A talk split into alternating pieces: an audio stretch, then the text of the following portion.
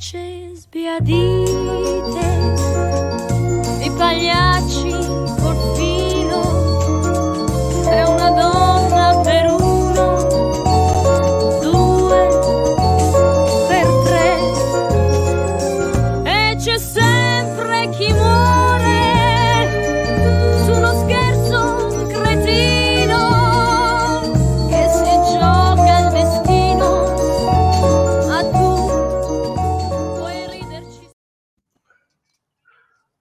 Acabou. Acabou. Bom Tava dia. dançando, Osiris. O Osiris estava até fazendo assim com a cabeça. É, Osiris. O Osiris estava Que quase fazendo assim, né? Não, mas ficou legal, né? Ficou legal. Eu, eu gosto, eu gosto desse tipo de, Muito bom. de, de Eu gosto desse, dos atores desse filme e gosto desse filme. Isso aí. O cinema italiano eu acho legal. Eu Muito também bom. gosto, também gosto. Muito bom. Ana Tem um- inclusive tem um filme lá, a gente vai falar sobre ópera, né? Tem o Lu, Luchino Visconti, né? Que faz É. o, o Ludovico. Foi Maravilhoso aqui- filme, maravilhoso filme. Foi aqui que. Ah, não, acho que é o Celton Mello entrevistando aquele que se suicidou, que eles vão comentar que o cinema nacional ele tem um grande pé no cinema do realismo italiano, né? O pessoal Uhum. tenta fazer ligação aí com no velho, é, com o que é? No Velho cinema Vale novo. Uhum. é, mas eles É o chamam Paulista. atenção para isso. Paulista, principalmente, o cinema Sabe paulista. que, É, sabe que ouvindo Osiris agora eu lembrei, eu São fui. Paulo, uma cidade do. ah, Não lembro o cara agora, é bem essa coisa do. ah, do Jean Rouge, sabe? Eu eu eu estava ouvindo o Osiris agora, eu lembrei de uma entrevista que eu fiz com um rapaz cineasta. Eu fiz várias entrevistas para um livro lá em São Paulo, da Secretaria de Cultura. Eu meio que fui o editor do livro, mas também escrevi uns textos de projetos, chamava Redes e Ruas, o livro chama, né? O livro existe. E eu entrevistei um menino que fazia um projeto de cinema, ele era ele era formado em cinema e a gente conversou um pouco sobre o cinema, o cinema nacional. E quando eu falei cinema nacional, igual o Osiris acabou de falar, ele falou: Você está vendo como é que é o cinema brasileiro? Não existe um gênero no cinema É, brasileiro, é. existe o cinema nacional. É tudo É. colocado como uma coisa só. Viram, E ele viram falou, e não é assim, o cinema. uma coisa o cinema pasteurizada, né? Como se não É. existisse gêneros Tem- e dentro. Exatamente, É. exatamente. E lembrei disso. E a gente, todo mundo faz assim, viu? É, é, ele falou que é, é. É que a quase que coisa mais automático. comum, né? É a coisa mais comum do mundo, é, É. isso. E o, e o projeto dele era bem legal, ele saía com um carrinho daqueles de, de gari, sabe? Com uma caixa de som, um projetor, os fios, os cabos todos, chegavam numa, chegava numa praça onde tinha um bar, alguma coisa, pedia permissão para o dono do bar, ligava as coisas, botava as cadeiras do bar e projetava na parede o filme para as pessoas assistirem. Muito o Ademir, eu vivi isso. É o pessoal do cineclubismo do Brasil, que são, foram verdadeiros guerrilheiros da cultura, faziam isso, eu vivi isso. É, esse na cara que manteve aceso o cineclube de Lençóis Paulistas desse jeito. olha Gente, que eu queria eh, só falar bom dia para Jaqueline, para Cris. Oi, Cris. É, a Vera, quem está aqui em cima, o Giovanni, o Ademir. Oi, Ademir, tudo bem? O Ademir tá aí também, cara. O cara é impressionante. O cara não perde uma, hein? Vocês já viram que o assunto hoje é arte, tá? A gente está aquecendo aqui. Por falar nisso, vocês viram a menininha lá no Silvio Santos? Silvio Santos. Eu ia comentar isso agora. Sensacional. sensacional. E tem esse símbolo agora, né? Eu acho que será que é A em, Libra? Será que é isso? Não sei, não faço Ela ideia. fez os dois, ela fez assim, depois ela fazia assim, depois fazia assim. Silvio Santos entrevistando o cara do PP, o presidente do PP, aí pega a imagem da plateia e a menininha começa assim, ó. Eu acho que era do PL. Não era PL? Não, você sabe que você sabe que eu vi no Twitter algumas pessoas comentando e uma mulher dizendo que estava na plateia do Silvio Santos. Ela Caramba. estava no Twitter. Aí ela disse que o Silvio Santos perguntou para a plateia em quem a plateia ia votar. Perguntou no Bolsonaro, ninguém. Quando Ah. falou Lula, a plateia explodiu e ele disse: Eu vou cortar isso, tá? E cortou, É. cortou a, da gravação. Mas ele não vai fazer também a ele não semana, teve essa semana- felicidade. Ele não vai voltar a fazer a semana do presidente Lula, não? É, pois é. Ah, mas ele vai, né? Porque assim, tu- o vil metal é o que move o Silvio Santos, né? Sempre foi. Enfim, vamos lá, minha gente. Vamos para o nosso Vamos lá. tema. Ah, antes de começar, eu gostaria de, falar- de mostrar uma coisa para os senhores, ó. Tá vendo? Ah, Ah, Para falar que os caras me pagaram bem pagar, pago, tá vendo, Osiris? A, a, a, a grana foi, o jabá foi bom aí, ó. Mas tinha Ó, que ter um programa Petri. com a leitura de vocês aí. Ah, sim, sim, podemos marcar, podemos Podemos, marcar. podemos. Ô, Petri, obrigado Eu por ainda- aquele pix, viu? que Eu, você eu, eu ainda não comprei o livro. Eu estou indo para São Paulo agora no começo do mês, no- no- até a metade do mês, e vou comprar o livro em São Paulo, porque. Ah, cara, Aqui- te ferrou, aumentou na, no site. Ah, não, mas. aumentou. Não, mas, eu, Mas vou ainda comprar, tá bom. eu vou comprar em livraria, porque o, o grande problema de morar em cidade pequena é que, assim, é, as coisas para chegarem é um inferno, né? Livraria vai ser difícil comprar. É verdade, é verdade. Será que Nós vai ser estamos- difícil? É, a Eu editora. tinha, eu tinha Ô, Demir, pego, ô, visto Demir, a eu compro para você. Você vem em casa pegar e tomar um, café aqui comigo. Ah, eu O do Petri eu já tinha aí. conseguido Vou a combinar. versão do e-book, né? Aquele, aí depois, e o do Rudado depois também. Eu falei assim, não, eu físico, eu prefiro ter livro físico. Eu falei, eu vou comprar o físico melhor. Ah, eu não, a eu não me pode dou bem. marcar, A gente pode marcar sim de fazer a discussão, a, a leitura. Eu É, Bom bem dia, John de. Almeida Alves. Tem que Bom ser dia a todos.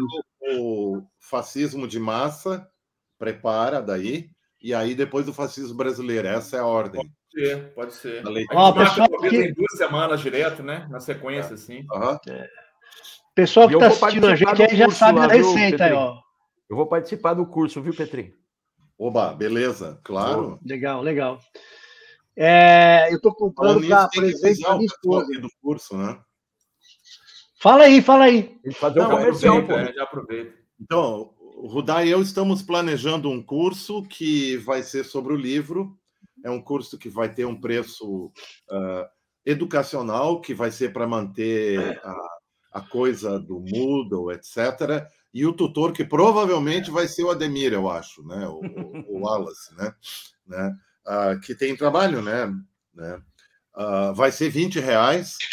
E a pessoa, a ideia nossa é montar um combo. A pessoa compra o livro, os dois livros, e o curso tem desconto, né? E quem já comprou li, os livros ah, paga só 20 reais, né? Vamos ver. Eu acho que tinha que ter uma opção assim: estudante paga 15 ou paga 10, né? Para a gente ter milhares de pessoas discutindo. É para divulgar o quanto, o quanto mais, né? É. Seria bom mesmo. É, acesso a todo Eu acho, eu acho que, na realidade, a gente está pensando uma coisa mais ou menos assim: não é apresentar a leitura, o livro, mas é falar a partir do livro. Né? Uhum. Então, Sim, nós, legal. nós temos duas não é uma aulas. leitura, né? É, né A gente vai estar discutindo o, o fascismo de massa a partir dele, né, e jogando para a Com o nossa pontapé, então. É, e depois a partir do fascismo brasileiro, né? Então acho que é para ser assim com quem tenha lido, né? Provavelmente o Legal. curso vai ser em setembro, a gente estava pensando em agosto, mas tem que dar tempo para o pessoal ler, né? Le- Exato. Gente, eu queria falar bom dia para Elizabeth e para Salete.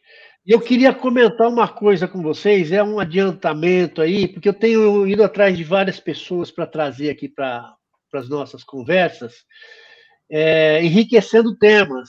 E uma pessoa que já está certo é um representante do Inácio Genista, e que deve, talvez, daqui duas semanas. Tá? Eu acho que é legal porque é um, uma- um órgão importante aí na, na causa indigenista, e é lógico que a gente vai ficar falando de notícia, aqui nós vamos discutir a ideologia por trás, como é que os povos indígenas estão lidando com isso, as suas ações. Aliás, eu recebi hoje um vídeo, que eu não sei se é novo, por isso que eu não vou trazer aqui, mas muito bacana da luta deles. Então, é só para vocês saberem que o espaço aqui é cada vez mais quente. Legal. Eu, antes, de, antes de começar o nosso tema também, é, é sempre bom dar uns, uns pitacos, porque como aqui não é um lugar de, da gente discutir o dia a dia, mas a gente solta algumas notícias, né? Isso. Ontem, novamente, durante um jogo de futebol, Corinthians e Boca Juniors, teve um outro torcedor do Boca Juniors preso porque imitou macaco e fez saudação nazista na arquibancada. Isso está isso tá virando é, é, comum em todos os jogos de times argentinos aqui no Brasil, ou quando o time brasileiro vai para a Argentina. É, a notícia é essa, e talvez a gente precise discutir um pouco depois um tema sobre aquela coisa do Brasil ser visto como uma espécie de império na América Latina, uhum. tal, porque eu acho que tem mais do que, claro que tem o racismo, tem o nazismo, mas por que só contra brasileiro? Porque, entendeu? É isso que está me intrigando. Eu estou tentando. Ah, isso trabalhar. não tem ocorrido com times da Argentina, com outros países da América não, Latina, tem não? Tem ocorrido com outros países da América Latina com time brasileiro. Com o Brasil. Com o Brasil. Ah. Entendeu? É, então é, é, bom, é uma coisa a se observar mesmo. Exatamente, exatamente. Não é só argentino, mais argentino com brasileiro, mas em outros países também ocorreu sim, sim. recentemente em jogos de futebol de contra times brasileiros. Contra o Palmeiras, contra o Corinthians, contra o Flamengo, enfim, contra uhum. todos. Uhum. Porque agora, tá, como está tendo dois torneios sul-americanos, né, a Libertadores e a, a Copa Sul-Americana, então tem muito jogo de time brasileiro. Eu acho que a gente tem que discutir isso mesmo. E tem, Vamos trazer. Tem razões uh, uh, sociológicas, inclusive, para isso. Sociológicas, econômicas. Né? É, Mas é... eu acho que uma coisa que deveria ser feito é os time brasileiro que está lá, o Corinthians, por exemplo, se quando acontecer isso, o time deveria sair de campo. Então, eu também eu, acho. Eu, eu, eu tiraria o time de campo. Então, eu também não acho. Voltava mais, não mas, tem esse voltar. Não voltava mais. Mas a gente vai discutir isso em outro momento, porque assim, é uma coisa muito. É, não, e é uma coisa muito doida, né? Porque teve. Ou, você vê. Olha o que o Piquet acabou de fazer. Pois é. é que, sabe? O que, que ele então, fez? Eu não sei. Ele chamou, chamou o Hamilton, de neguinho, Hamilton de neguinho. neguinho. Hã? Chamou o Lewis Hamilton, Hamilton, o campeão mundial de Fórmula 1, de neguinho. Mas o Hamilton é. rebateu, inclusive. Né? Falou: ah, o cara é arcaico. Então. É. O, oh, o Piquet tem que trabalhar de Uber para o Bolsonaro e ficar quieto. Nós somos chamados, o povo brasileiro, nos times de futebol, de macacos. Sim, sim, sem dúvida. Por causa que o Brasil uh, tem a sua maioria da população negra. Sim, sim, uhum. sem dúvida negra. nenhuma. É. Sem dúvida nenhuma. E aí é o seguinte: tem uma coisa que o Brasil é o país que tem a, o maior poder na América Latina, econômico, político, social, etc. Né? Uh, e isso dá raiva. Sim, sim. É uma é, é, e a é, ideia pode do... entrar nessa discussão como isso, né? o, o Ademir propôs, né? é um tema, um é um tema para um boteco. Vamos é, hoje pro, vamos, vamos organizar tema, senão a gente não. O tema vai... de hoje, o tema é. de hoje é muito grande para não vai caber aqui. Aliás, vocês estão enrolando, hein? Vocês estão enrolando lá, aqui. Ó, Salete, bom dia, Francisca Souza, Vera. A Vera mandou um recado para Petri, ó. Petri, quero muito fazer o curso e gostaria do livro que você e Rudá escreveram, porque o fascismo brasileiro já tem. Estou aguardando vocês informarem. Está aí. A gente vai falando, Vera. Francisca Souza lembrou likes, pessoal. Likes ajuda a gente a divulgar e ampliar a, a, o alcance dessas conversas nossas. Sérgio Freire, bom dia. Aqui, olha, de Belém, legal. Salete, maravilha. Espaço para os indígenas, realmente. Cláudio Jurema Macedo, bom dia. E vamos em frente, vamos falar aí do. Ok, gente, então eu, o Petri. Eu quero dizer uma coisa aqui em minha defesa, tá? Ah. Ajoelhou, tem que rezar, tá? Tu põe um assunto na roda, não adianta dizer, olha, o assunto é esse, mas não, não vou falar sobre eu isso. Eu sei disso. Eu também sou assim. Eu tô me segurando, eu tô me segurando porque tem o Wallace aí com o tema preparado. Mas é, eu vou, eu vou pegar o rim dele. Não, não tem nada, problema, não. É, gente, então olha só, vamos começar, né? O Rudá vai chegar atrasado, pelo menos foi o que ele nos disse. É, o tema de hoje, o, o Petri já está falando que vai ser uma coisa ampla, difícil de lidar, talvez, mas não tem problema, não. A coisa pode estender para outros dias. Mas é, hoje nós vamos basicamente falar um pouco sobre a ópera, né? Esse gênero, eu vou dar uma breve introdução sobre a história da ópera, e depois a gente vai centrar, talvez, é, nossos olhares aí na, na, na, obra, talvez, e na vida de Richard Wagner, em todas as suas contradições, todas as suas, as suas polêmicas. Assim. E é por isso que o Petri está falando que é um tema que pode é, ser muito amplo, né?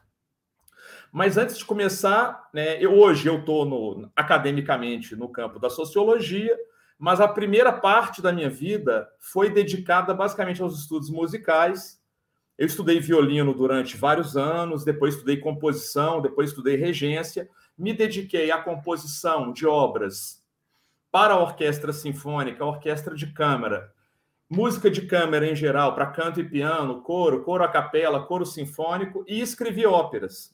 Então, aos 26 anos, eu escrevi a minha primeira ópera chamada Il Diavolo Tentato, baseada num texto de um autor italiano do, ligado ao, ao futurismo italiano, chamado Giovanni Papini.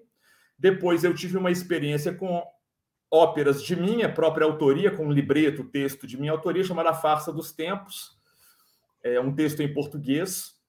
É, e depois eu tive umas outras experiências nesse campo. Então, e desde muito cedo eu, eu tive contato com o que a gente chama de música clássica ou música erudita, principalmente com a ópera. Né?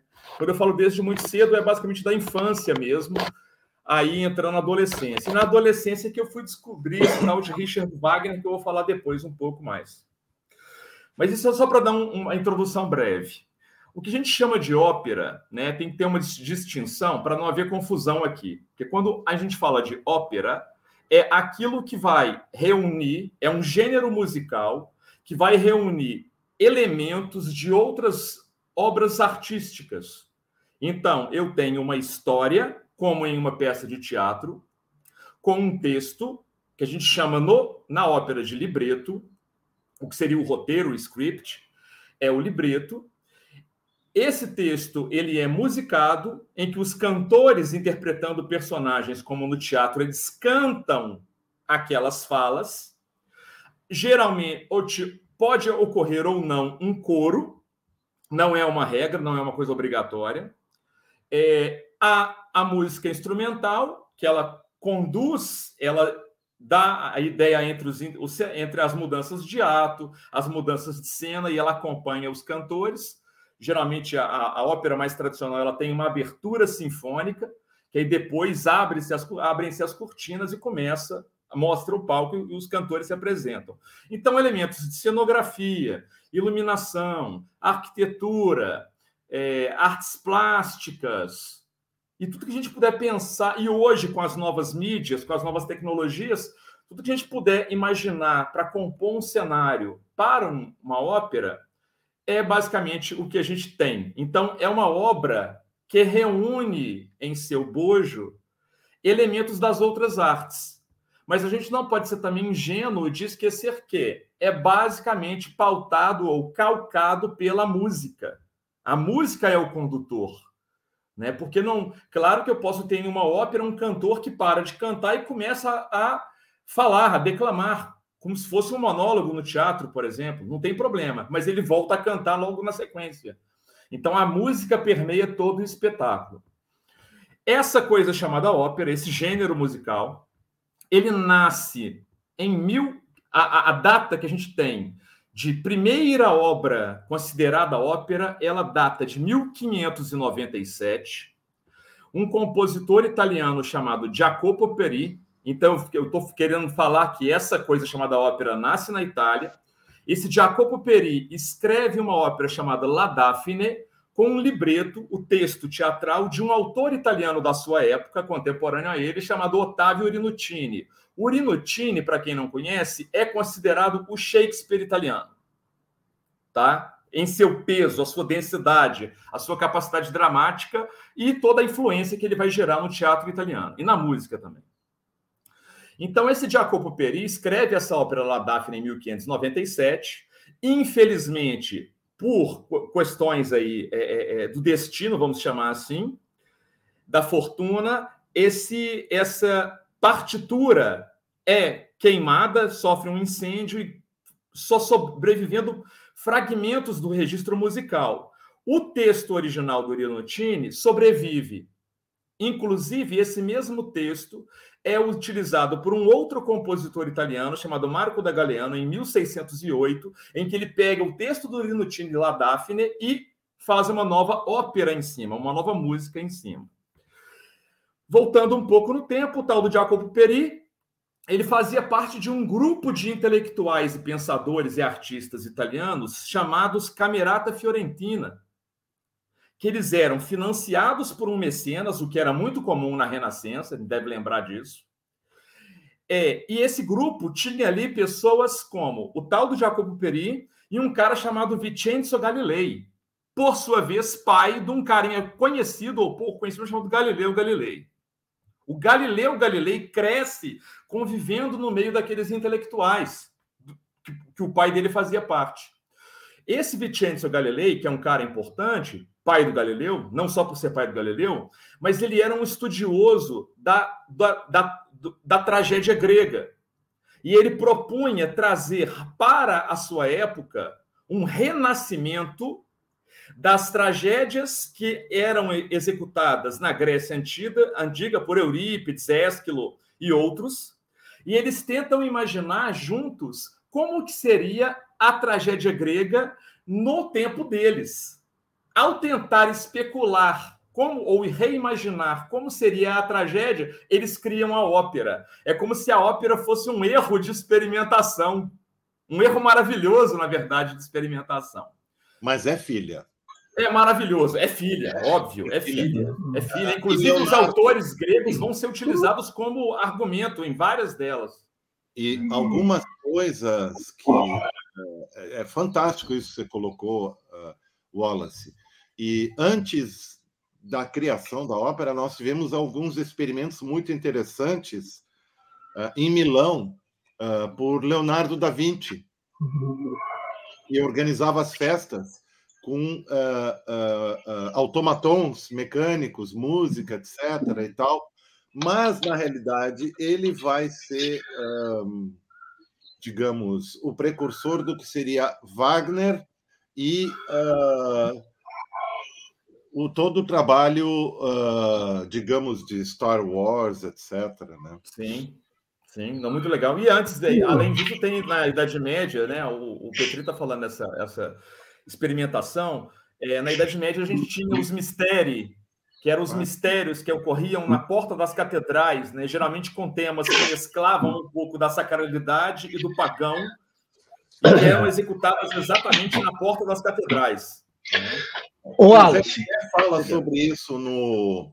Não, não, o Bakhtin fala, Mikhail Bakhtin, no Rebeleia, a Idade Média. Né? É. O Wallace, você falando da ópera como sendo uma tentativa de copiar a tragédia grega, né? De reconstrução. É, é, de reconstrução. De reconstrução. Eu vou falar de uma tentativa de plágio. Isso eu li no Pasquim que o Pixinguinha foi tentar plagiar Moonlight Serenade e não conseguiu, criou Carinhoso. Sensacional, sensacional. Ah, legal, hein? Que maravilha, Nossa. então, longa vida ao plágio, né? É, é, que na realidade, na realidade, a gente vai chamar isso de citação, né? É, sim. Citação. Eu acho que a gente tem que, depois, quando tu fores falar do, do Wagner, a gente poderia fazer um, um correlato de citação na música e na pintura, que ela sim, nasce sim. na pintura, sim. a ideia de citação. É. Pegar um texto, um elemento e colocar na, na música obra. também é muito utilizado. E na música também, que é, é uma forma do artista homenagear aquele que o influencia. Né? Sim. Ou, ou sacanear também. Ou às vezes fazer uma relação com um acontecimento histórico. Tem uma, uma obra chamada Abertura de 1812, do Tchaikovsky, que no meio da, daquela parafernália sinfônica tem canhões no palco disparando bolas de bolas, é uma coisa maluca. Na no meio do espetáculo, ele joga a orquestra tocando fragmentos da Marselhesa, que é o hino da França, e ele coloca o Deus Salve o Czar, que era o hino da Rússia czarista, em contraponto a um outro. E aí, durante a exibição, a Marselhesa vai perdendo força e o Deus Salve o Czar vai ganhando força representando a batalha histórica, né? Muito interessante. Não, ah. e tem é, é só para fazer uma, uma ligação, já que estamos falando de citação, de enfim, é, o rap usa muito isso, sim, o que eles sim. chamam de samplear. Eles é pegam um, é, um pedaço e, e, e, e colocam e, e ficam improvisando em cima daquele pedaço, tal. É, é muito mas, utilizado. Mas o sample é filho da citação. É, é, é, é isso mesmo. É, na música. Só que tem uma diferença muito importante aqui, uh, apesar dela ser uh, popularmente fugaz, né? Mas a música ela é mais forte, porque ela consegue dar uma coisa que a pintura não dá, um movimento. Movimento, exato. Movimento. Então, retomando aqui, pessoal, olha só, por que, que eu falei no início que a gente não podia confundir as coisas, que ópera é aquilo que eu estava explicando, né? Claro que daria para poder falar sobre o que, que é ópera durante horas, mas não é o nosso caso, porque na China, por outro lado, também Nossa. tem uma manifestação artística, só que ela é milenar, ela vai nascer lá na dinastia Tang, mais ou menos no século VII, ou até anteriormente já tem vestígios disso. Quando eu falo sete depois de Cristo, ela já tem vestígios anteriores, que é o que a gente foi chamado de ópera do Sul e que é popularmente conhecido como ópera de Pequim. Aquela forma de manifestação artística, aquele tipo de espetáculo, não é diretamente uma influência para a ópera do Ocidente. Por isso que é bom lembrar é, da questão do, da, da, da, da, Camerata Fiorentina, lá do Vincenzo Galilei e o Jacopo Peri. Aqueles caras vão tentar reconstruir a, a tragédia grega, e é daí que nasce a ópera no Ocidente. A relação da ópera com a, a, a ópera chinesa, ela parte por outra, é, outro processo de criação, outro processo histórico, inclusive e que de Inclu fato. Inclusive tem um aspecto circense, né? Ela tem muito elemento circense e há uma valorização da plástica, da mímica e do trabalho corporal Isso. muito grande, que na ópera ocidental passa longe. Eu, inclusive, nos anos 90, fiz um curso de ópera chinesa aqui em Belo Horizonte, com o um professor do Rio, enfim, mas isso é coisa para outra história. É, vamos avançar um pouco no tempo para a gente conseguir dar tempo de falar um pouco sobre o Wagner. Então, uhum. a ópera ela vai avançar do final do século XVI, ela vai passar os séculos por todos os países da Europa, nasce na Itália e vai começar a ter suas projeções em França, em Espanha, em Portugal, em Alemanha, em Inglaterra e outros, tá? até ela chegar no Novo Mundo. Nós vamos ter os primeiros compositores no Brasil, por exemplo, de ópera ainda no século XVIII.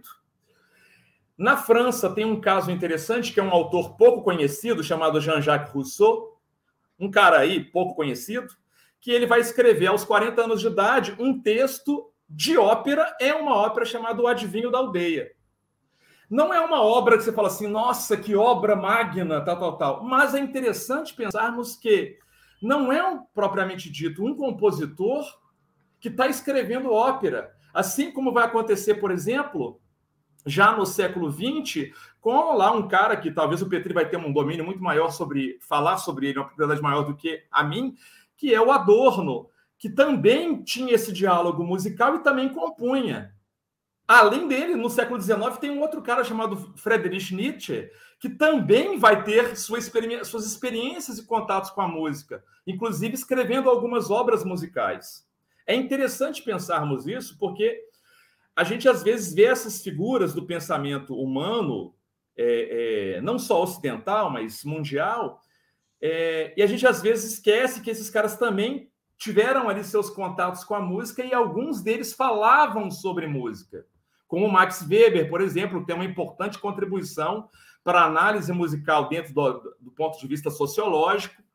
É, é, é, então a gente às vezes esquece de fazer essas correlações, né? O Rousseau, o Nietzsche, o Adorno, é, é, o Benjamin, o, o, próprio Max Weber, enfim.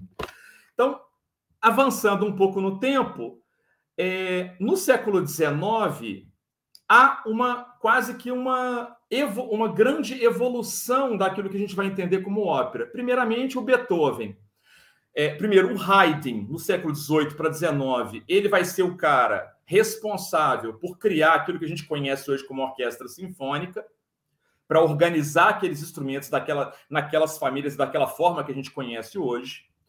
A partir do Haydn, o Beethoven vai se tornar o grande compositor, o grande pai da sinfonia no início do século XIX, que ele vai levar a sinfonia ao seu extremo, colocando ali instrumentos de uma densidade muito grande, muitos instrumentos no palco, muito maiores do que o próprio Haydn pudesse conceber. O Beethoven vai escrever uma ópera apenas em vida, chamada Fidélio. É uma obra-prima. Ele escreve uma, mas acerta assim de primeira. Uma obra-prima chamada Fidélio. É, lembrar que o, Mo, o, é Beethoven. O Mozart escreve uma série de óperas, tanto em língua alemã quanto em língua italiana. Mas aí, já no século XIX, a partir de uma leitura da concepção sinfônica densa, pesada, colossal de Beethoven, Richard Wagner vai pegar aquele material sinfônico beethoveniano e vai observar o drama, que vai ser o foco dele. Ele vai fazer a leitura dos clássicos é, é, é, gregos e latinos, vai ter uma leitura dos mitos, é, de todo o elemento folclórico e das lendas arturianas e de toda a literatura produzida na Germânia da primeira metade, na, prime, na, na, na, baixa, na alta Idade Média, Isso. ou seja, entre os séculos 11 e 15. Obras como Tristão e Isolda, Parsifal e outras, e todo o mito arturiano, por exemplo, é, a Canção dos Nibelungos e outras obras para poder começar a criar uma, uma, é, reunir elementos fantásticos e imaginários que ele pudesse utilizar para a composição operística. E aqui vale ressaltar um elemento que é muito importante, que não pode ser deixado de lado.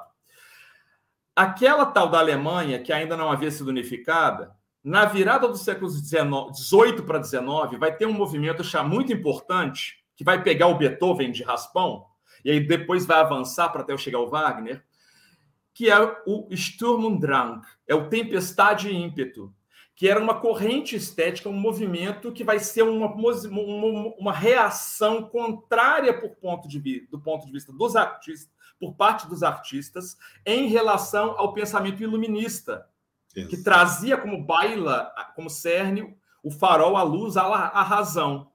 Então, em contraponto a essa razão, a essa propagação da razão, o Sturm und Drang, o Tempestade de Ímpeto, vem e aí nasce aquele romantismo europeu, principalmente um romantismo alemão, com Goethe e outras figuras. Por que eu estou falando disso? Porque eles vão explorar o quê? Eles vão explorar o sobrenatural, eles vão explorar as paixões, as emoções, os sentimentos, em oposição à razão. E é interessante ressaltar isso porque o Wagner, ele voltando ao Wagner, ele pega aquele elemento sinfônico do Beethoven, ele observa a obra colossal de Goethe, principalmente através do Fausto, que é talvez a maior, a maior, maior em sentido de volume, de tamanho mesmo, a, a, maior peça de teatro escrita, ou talvez uma das maiores peças de teatro escritas.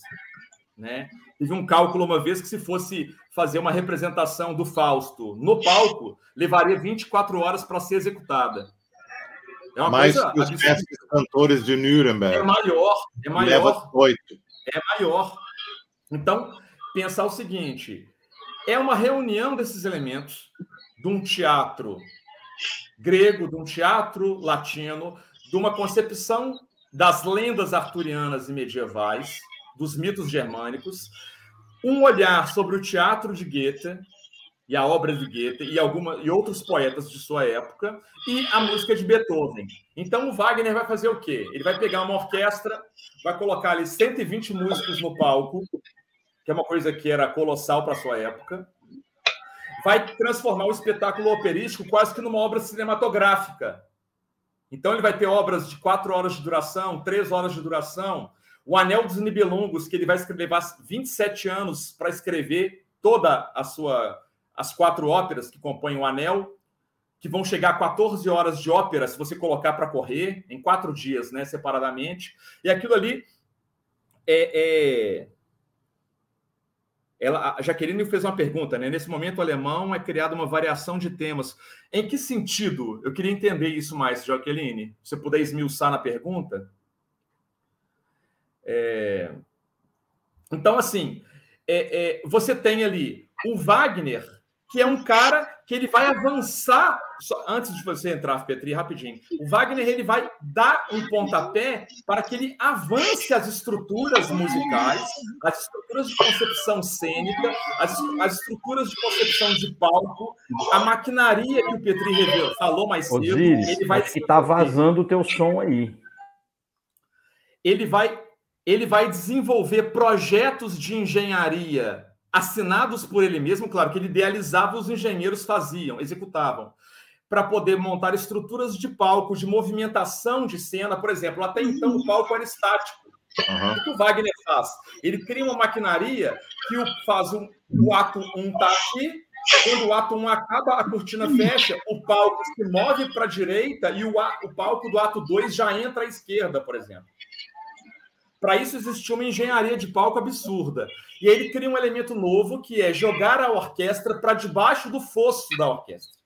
Lá, aí ele cria um conceito ah. de música invisível. E as tubas, as tubas, é, fala sobre as tubas. As tubas wagnerianas, eu vou falar delas. E ele coloca a música invisível, ou seja, ele não queria que a plateia tivesse contato com os instrumentistas.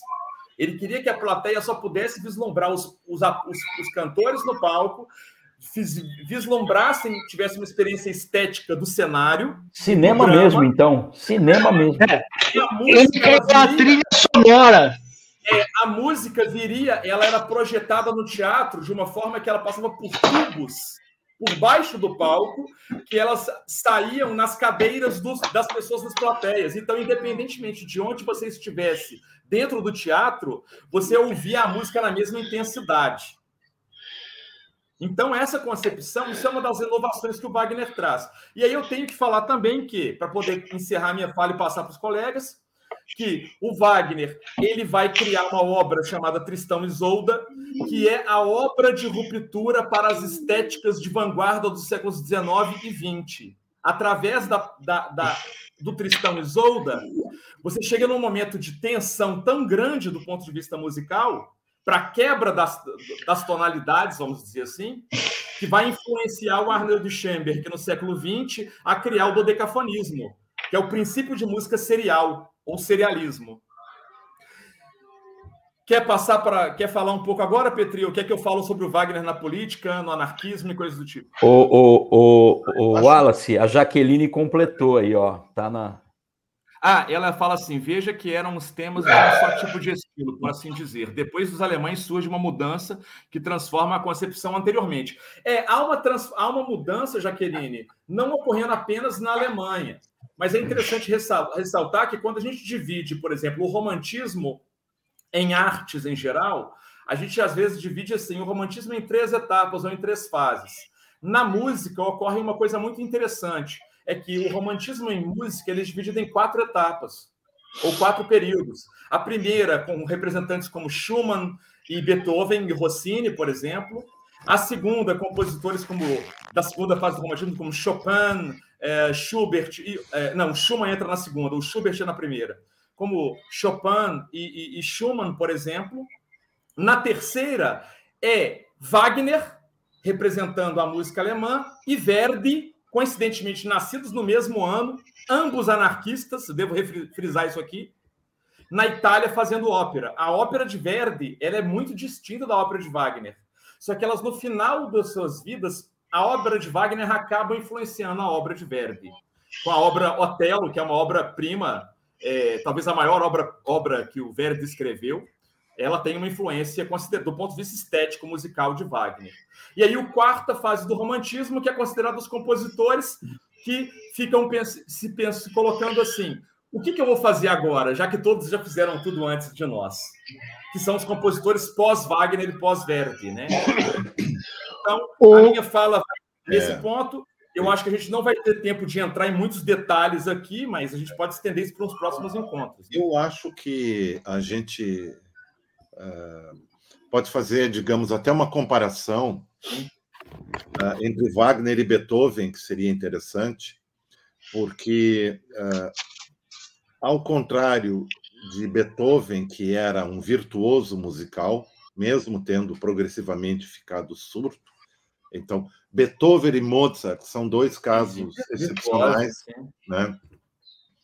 O, o Wagner era um, do ponto de vista da execução, um músico medíocre. Né? É, medíocre salvando, igual você falou, salvando as devidas proporções. Né? Ele é, não era, hoje exemplo, ele arrasaria, né? É, ele não seria como seu amigo Liszt, que era um, o maior pianista de todo o século XIX, basicamente, um dos maiores. Né? O sogro. Ah, não, a, primeiramente amigo.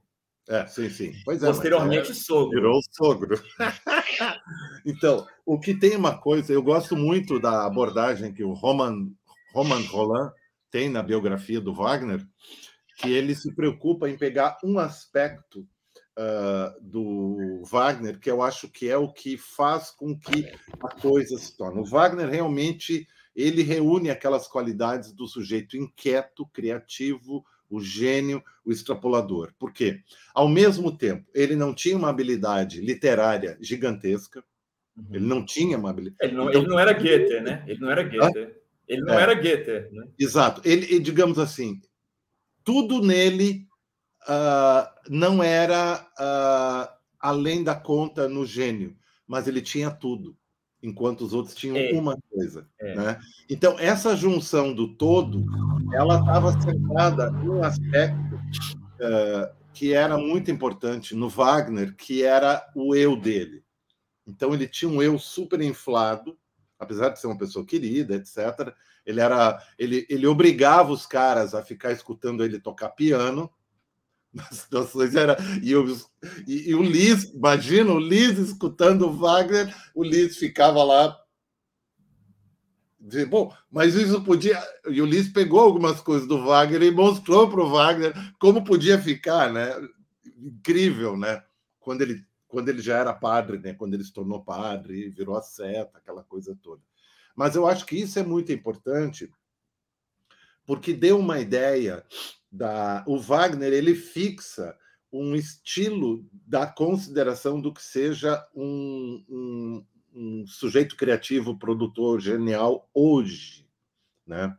Uh, nós temos, nós teríamos milhares de coisas a discutir eh, sobre Wagner. Eu acho que tem assim milhares de coisas positivas, né? Sim, sim. Por exemplo, o Lev Manovich, que é um russo que tem uma história muito interessante, que ele na Rússia ele queria fazer belas artes, mas a, a Rússia era, pegou um modelo alemão que era o da pontuação, né, nas matérias para abrir as vagas universitárias. E a pontuação em ciências lógicas, matemáticas do Lev Manovich era altíssima também.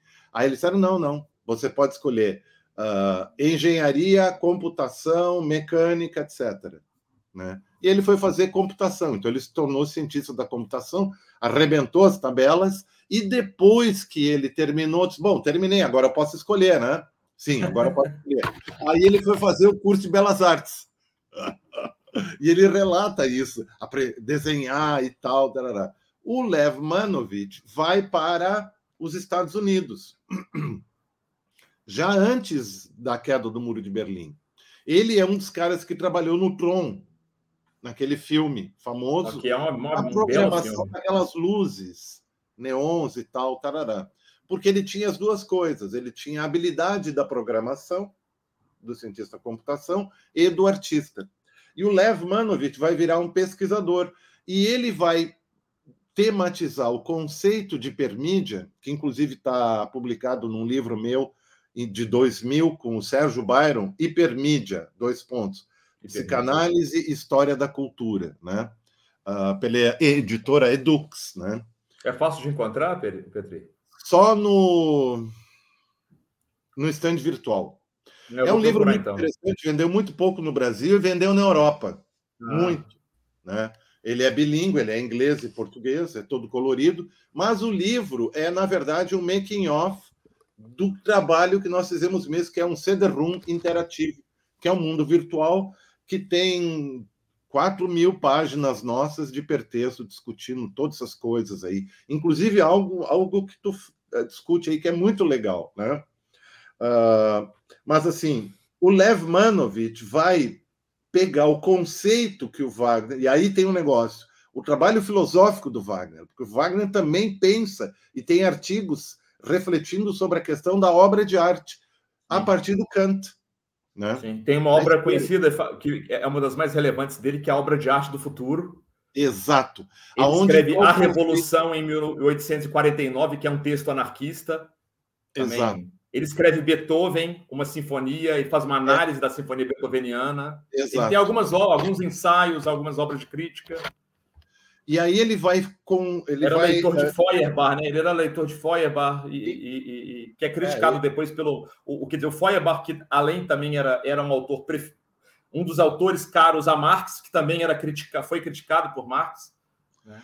E aí tem um. Nós vamos chegar nesse ponto aí, acho que é importante. Aí ele vai criar o conceito de ópera total. Gesamtkunstwerk, né? A obra de arte total. É. Ou a obra de arte integral, como alguns Integral, traduzem. exato. Que os americanos, que o Lev Manomit vai chamar ópera total, que é essa ideia do Kunst, da arte, da arte total plena, na qual você estaria numa situação na qual você é envolvido por todos os aspectos possíveis, sensíveis uh, da arte, etc. E o modelo mais importante que foi feito são duas obras: Star Wars que é, eh, que é diretamente uh, influenciado por isso, em função do grupo Zoetrop, que o Lucas fazia parte no começo, que era um grupo anarquista, né? e O Senhor dos Anéis, quando levado para o cinema. É, mas sabia que o Tolkien também era um apreciador da obra de Wagner? Claro, eu sei. É, inclusive, essa concepção, essa concepção do anel para todos governar, o anel naquela visão do Senhor dos Anéis é, que, é, e do Hobbit, né? É uma concepção que é baseada lá na canção dos Nibelungos, baseada na Eda em prosa do Snorri Sturluson na Idade Média, uhum. mas ela passa por Wagner, porque é Wagner que pega a ideia do anel, que está lá na Eda, que está na canção Nibelunga, e potencializa isso como um anel amaldiçoado que daria o poder para todos aqueles. E o Wagner ele coloca o seguinte, né, no, no Anel dos Nibelungos: é o anel que te dá o poder sobre tudo, mas você vai ter que se abdicar do amor, né? É. Então essa abdicação do amor em prol do poder, né? E aí o Tolkien utiliza esse elemento aí. É, é, é... Tem um outro autor do século XIX, um, um, um, um dramaturgo que é o, o Hebel, né? Friedrich Hebel, que ele escreve é, Gigas, o gigante, né? Hum. Adaptação do mito grego do Gigas, e, e, falando do anel, do anel mágico também, que tem um pouco disso aí que o, o, o, é, o Wagner coloca em sua obra, que o Tolkien coloca, e ele também tem uma adaptação do personagem Siegfried, né? Que ele chama de Sigurd, que ele Sigurd. também escreve um pouco dentro dessa ideia do imaginário da canção Nibelunga, que era também lá da Idade Média, né? O, o... Tem muita coisa disso no Tolkien, né? Os elfos. Os... Então, tanto é que no Star Wars tu tem um momento uh, no Williams, né? Que é o tan tan tan tan tan tan tan tan tan tan que é a, a, a marcha do Império, é uma marcha, e ela é retirada da obra do Wagner. E a estratégia é ralentar. Uhum. Desacelerar. Ojo Tojo, quem é que faz? As Valkyrias. Royo Toyo, é. Isso, é. as Valkyrias têm isso.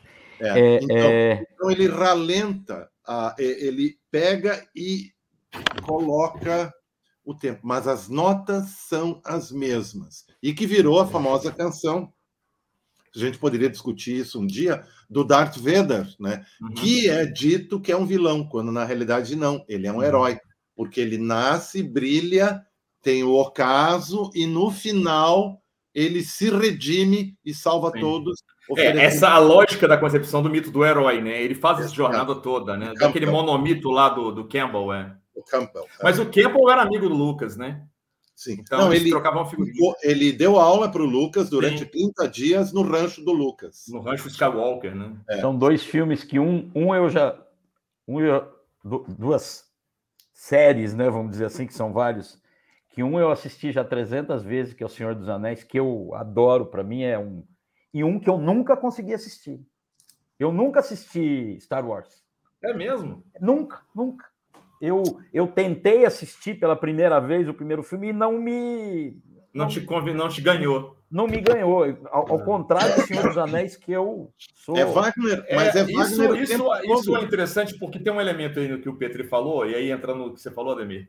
Porque com o John Williams, ele faz a música, as músicas temas para Star Wars e para outros filmes também, é. que ele utiliza esses microtemas, esses fragmentos, que é uma coisa que não surge em Wagner, é bom ressaltar isso. Sim. Mas o Wagner dá forma a isso. Dá e dá nome aos bois, que é o leitmotiv. Esse motivo Light. condutor que ele utiliza para poder.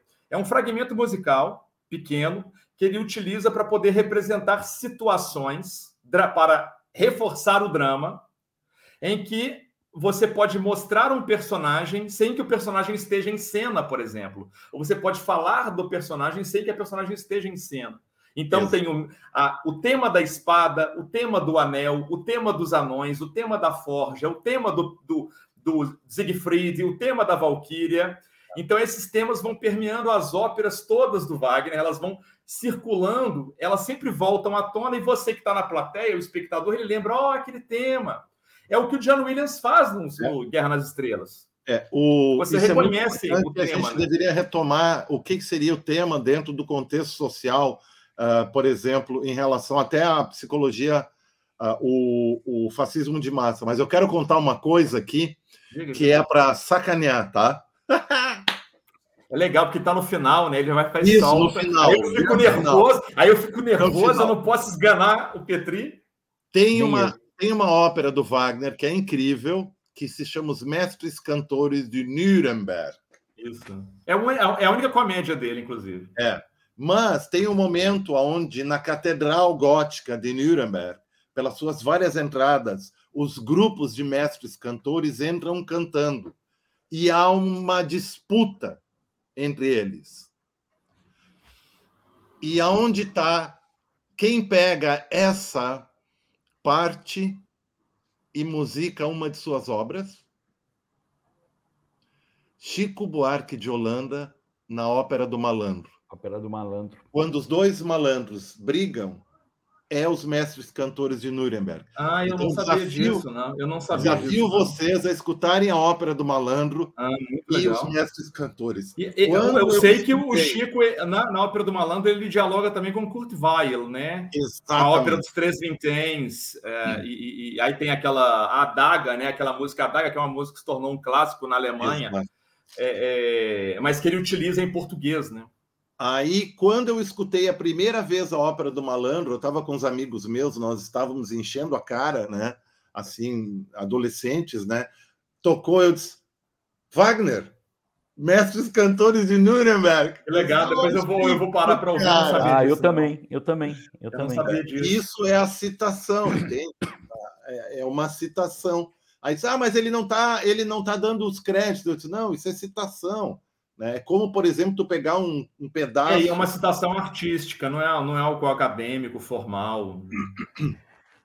O, o, e o... realmente é interessante. Então, nesse momento, a, a obra, o que eu queria chamar a atenção é o seguinte: é que nesse momento, quando o Chico vai lá e pega a obra desses dois autores e pega mais outras coisas e coloca na cultura popular, na ópera do malandro, nós temos a real, uh, o retorno da música clássica às suas origens. Porque a música uhum. clássica, na verdade, era a música que as pessoas tocavam. É. Aquela, essa música que nasce em palacetes, depois ela passa para os teatros, aí a burguesia se começa Não, mas... a utilizar e depois ela passa para o povo, para as ruas. Eu tenho uma outra tese. Bach. É, mas o Bach ele é um compositor quase que totalmente ou quase que integralmente sacro, né? Mais ou menos. Grande. Sim, ele tinha. É bom, aí tem as leituras de O cara escreve 160 cantatas, ou seja, tinha que entregar uma cantata por semana. Todo domingo tinha uma cantata. Você pensa, como que o cara escreve uma música por semana para orquestra e coro e. e, o bar. Como? É Bar e Euler. Euler na matemática, que tinha que escrever artigos para sustentar os filhos, tinha 14 filhos, escrevia Não, os artigos. O Bar teve 20 filhos. Imagina. Exato, é. Então os caras é, gostavam. Tinha que fazer uma é, por dia. É. Não, e é interessante, interessante é que ele tinha que mesmo que escrever uma fazer... obra, uma obra por semana. Não, e é quando ele escreveu uh, a Paixão segundo São Mateus, que é a única missa dele, e ele colocou ela no ar na, na, no domingo. Ele quase foi linchado pela comunidade. Por quê? Porque era uma obra que tinha tons católicos. Ah, mas detalhe, tá? É, é, é a Paixão segundo São Mateus e a Paixão segundo São João, duas. É. Sim, mas é que essa que ele foi lixado, né? Alguém, eu acho pergunta. que foi a Jaqueline que falou uma coisa do tempo, que a gente transita entre os tempos. Ela falou que se perde na linha do tempo. Mas fica é que... confuso, Jaqueline? Eu preciso pra... fazer uma pergunta para o tá Petri e o, e o Wallace aí na, na, sobre o Wagner. Porque eu já falei para vocês em particular que o Wagner é o meu autor preferido, né? e aí, assim, eu escutei o, o, o, o não sei se foi o Petri ou o Wallace falando do Verde e do Wagner, acho que foi o Petri. Foi eu que falei. É... Ah, foi você. Foi, foi é o Wallace. Wallace. E você citou o anarquista, que eram sim, os dois. Sim. Eu entendi direito. Ambos. E depois, então, isso, nós depois a obra. Aí, o Wagner nesse sentido, porque uh, a gente tem que discutir a questão do nazismo, etc. É isso a obra política, é. Aí que eu vou, aí que eu quero entrar. Tá faltando quatro minutos, não vai dar tempo. Talvez a gente tenha. Pode ser na semana que vem, não tem problema. Fica, fica a pergunta no ar, então, inclusive como mote para a próxima semana. É, pode assim, ser até trabalharmos a, a, a, influência wagneriana no cinema, a influência wagneriana no teatro, na música, nas artes plásticas. Sim. A pergunta é, é ok, Verde, Wagner, ambos anarquistas, e depois a obra do Wagner, e não sei se o Wagner, aí, aí é, a, é a pergunta, ut, ut, utilizada pelo nazismo. Não, é, é, Lembrar que ele morre, ele morre bem antes da, do, do nazismo, é, mas claro que tem alguns elementos que você pode pensar, por exemplo, já posteriores. Né? O filho dele, Siegfried Wagner, que morre em 1930, ele assume o teatro de Bayreuth após o falecimento do pai. Também era um compositor de ópera, não tão grande quanto o pai, mas o Siegfried vai se, vai se casar com uma, uma inglesa chamada. É, agora eu não lembro, Williams. Agora eu não lembro o primeiro nome dela. Mas ela é, de fato, declaradamente e amiga pessoal de Adolf Hitler. Essa, essa figura, que era nora do Richard Wagner, ela era uma pessoa que dava vazão para o partido nazista, inclusive em vida, o, o, o, numa reunião em que o Adolf Hitler se encontra com ela, acho que é Winifred Williams o nome dela, se não me engano. Elfriede. É, se, se encontra com o, o, próprio Siegfried Wagner e fala que gostaria de tra transformar o teatro de Bayreuth, que foi o teatro construído lá no século XIX pelo Wagner, com, com, com dinheiro do Luiz da Baviera, que tem até uma obra cinematográfica lá, o Ludovico, do Luquino Visconti, acho que é de 70, 1971, se não me engano, o filme, maravilhoso. É, essa, essa, essa figura, diante do próprio Siegfried, o Adolf Hitler fala que gostaria de fazer uma homenagem ao Wagner, tal, tal, tal, tal, tal, tal no Teatro de Bayreuth. O Siegfried vira para o Adolf Hitler e fala: enquanto eu estiver vivo, eu gostaria que você respeitasse a imagem do meu pai, a figura do meu pai, e não associe elementos nazistas com a obra de meu pai dentro de meu teatro, o teatro de nossa família. Isso é muito interessante porque o a, a Cosima Wagner, ou Cosima von Bülow, filha de Franz Liszt, que o, o Petri é, é, é, é mencionou mais cedo, que foi casada com Hans von Bülow, um compositor e um ensaísta, pensador, também pensador alemão. É, e depois ela fica com Richard Wagner e se torna Cosima Wagner. Ela morre em 30, no mesmo ano, meses depois do, da morte do filho dele, dela, Siegfried Wagner. Somente após 1930 é que o Hitler põe os pés no Teatro de Bayreuth. E, infelizmente, transforma o Teatro de Bayreuth, naquele momento, durante o nazismo todo, de 30 a 45, transforma o Teatro de Bayreuth em um dos postos avançados da inteligência das SS. É. Infelizmente. Né? Infelizmente. Entendi. Entendi. Não, é importante ó, isso. A Jaqueline falou que melhora muito quando cita a época para contextualizar. Não, é bom a gente ficar atento, porque a gente vai fazendo esse. Eu, eu, eu gostaria de discutir ainda essa leve uh, discordância, Sim. porque eu, eu, eu defendo uma ideia, eu tenho uma ideia, como romântico que eu sou, né, uhum. do, do Sturm und Drang, né, uhum. uh, de Novalis, Goethe, Schiller, uhum. Né, que é uhum. assim a música clássica ela tem origem, uh, pelo menos alemã, né? dentro da, da ideia espiritual sim, uh, sim. Do, do povo. É no ambiente idílico, pastoril. Uhum. No final da Idade Média, com os gregorianos, né? Sim. e com uh, o advento da relação entre Lutero e Bach. Né? Uhum. Porque eu, eu, eu me lembro de uma frase do, do Bach dizendo que para ele seria uma grande alegria poder fazer uh, a, a musicar alguma coisa do Lutero. Uhum. E aí tem uma discussão que ele participou ou, uh, do, da musicação do Castelo Forte de Lutero. Castelo forte é nosso Deus. Lá, lá, lá, lá, lá, lá, lá, lá, lá. É bonito? É muito sim, sim. bonito. Muito espiritual. Pelo menos na Alemanha, né? Sim, sim. A gente não pode. Porque é muito. Eu acho, e eu acho muito interessante essa discussão entre o que é o luteranismo na Alemanha como uma religião estatal uhum. paga pelo Estado. O, o pastor luterano alemão é um funcionário público, né? E o luteranismo nos Estados Unidos. Uhum. Então, que são capitalistas, são a favor da ditadura, são neoliberais, etc, etc. E no Brasil nós temos as duas igrejas, né?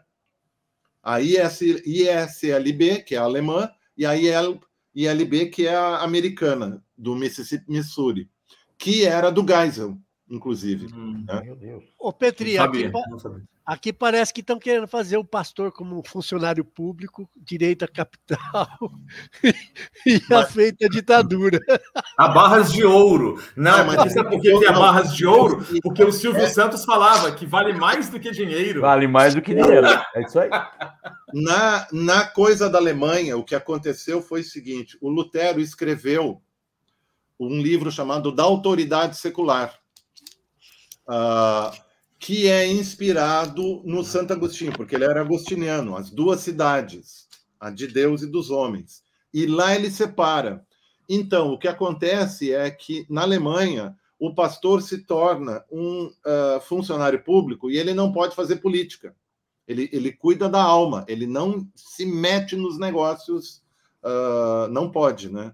É interessante isso, muito interessante. Ele pode uh, fazer muitas coisas, mas não pode participar dessas coisas uh, uh, do poder, né? Uhum. Então, uh, e Gente, o número de pastores pra, pra... luteranos alemães que fez psicanálise, que foi analisado e, e, até estudou psicanálise, é o mais rivaliza com o número de jesuítas na Igreja Católica. Só para falar, é porque são 9 e 4. Como é que a gente faz? A gente já corta? Ah, bom, as falas vão levando aqui. Não, é, não, se vamos... vocês quiserem, a gente pode aprofundar o tema Wagner no próximo encontro. Ah, não vamos, sei. precisa, né? Porque eu acho Wagner... que dá para entrar na, na, na, relação aí. O Petri pode contribuir bastante na relação Wagner e Nietzsche, por exemplo, principalmente lá com o nascimento da tragédia em música e depois com os escritos wagnerianos e, e, e que são obras do próprio Nietzsche, né? Então acho que é interessante. É, é, é não sei a gente entrar é, nisso. Eu, a, a gente discussão. volta, a gente continua essa discussão, acho que vale a pena. Inclusive, a Jaqueline colocou uma questão que também me ocorreu, mas não deu tempo para não atrapalhar as ideias aqui, a sequência, e a gente pode até citar que é a história do advento da ópera, como ela se constitui né, dentro do, do universo artístico, e os musicais, no cinema. É, é, sim, mas aí, é, eu posso falar sobre isso, inclusive, na próxima semana. Isso, o musical, isso. Deixa... o musical ele vai, ele vai de uma outra ramificação, que eu posso falar sobre isso.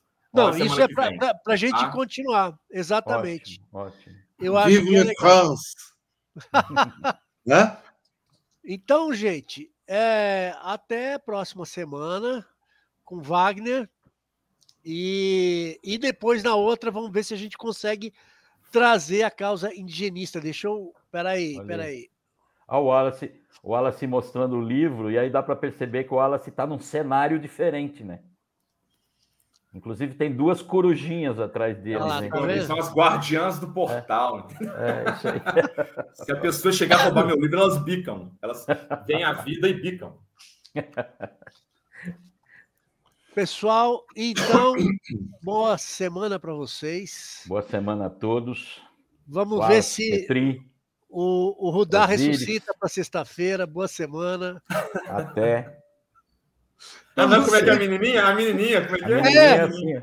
Eu preciso ver, porque no, no Instagram Não, apareceu gente, aqui, ó, as duas estão- posições. É, não, que- enquadrando aqui, ó. Câmera, entendeu? A enqua- Glauber Rocha, Glauber Rocha. O povo interpreta as coisas de forma errada, né? É só Exatamente. pensar assim, ó, câmera. E vamos, e vamos pensando numa coisa, porque assim, a gente tem Wagner na semana que vem, depois provavelmente nós vamos falar da causa indigenista, né? Porque o, o, o Osiris. Já vamos, eu já vou Já pensando em temas. maquinar né? alguma coisa para a conversa da Talvez aquele tema que da falou América futebol. Latina. É, eu acho é Exato. interessante. Isso é muito América legal, Latina. muito importante. Muito É importante. isso, para a gente discutir por que é que é, a América Latina está se voltando contra o Brasil de, eh, de alguma forma, né? Ou porque nós somos macacos. É, exatamente, exatamente. É isso aí. Tá? Exatamente. Vamos lá, Muito bom. vamos pensar. Abraço, gente. Obrigado, hein? Abraço, gente. Bom dia, bom final de semana. Valeu, pessoal que acompanhou a gente pela participação. Até a próxima. Quante facce sbiadite di pagliacci porfino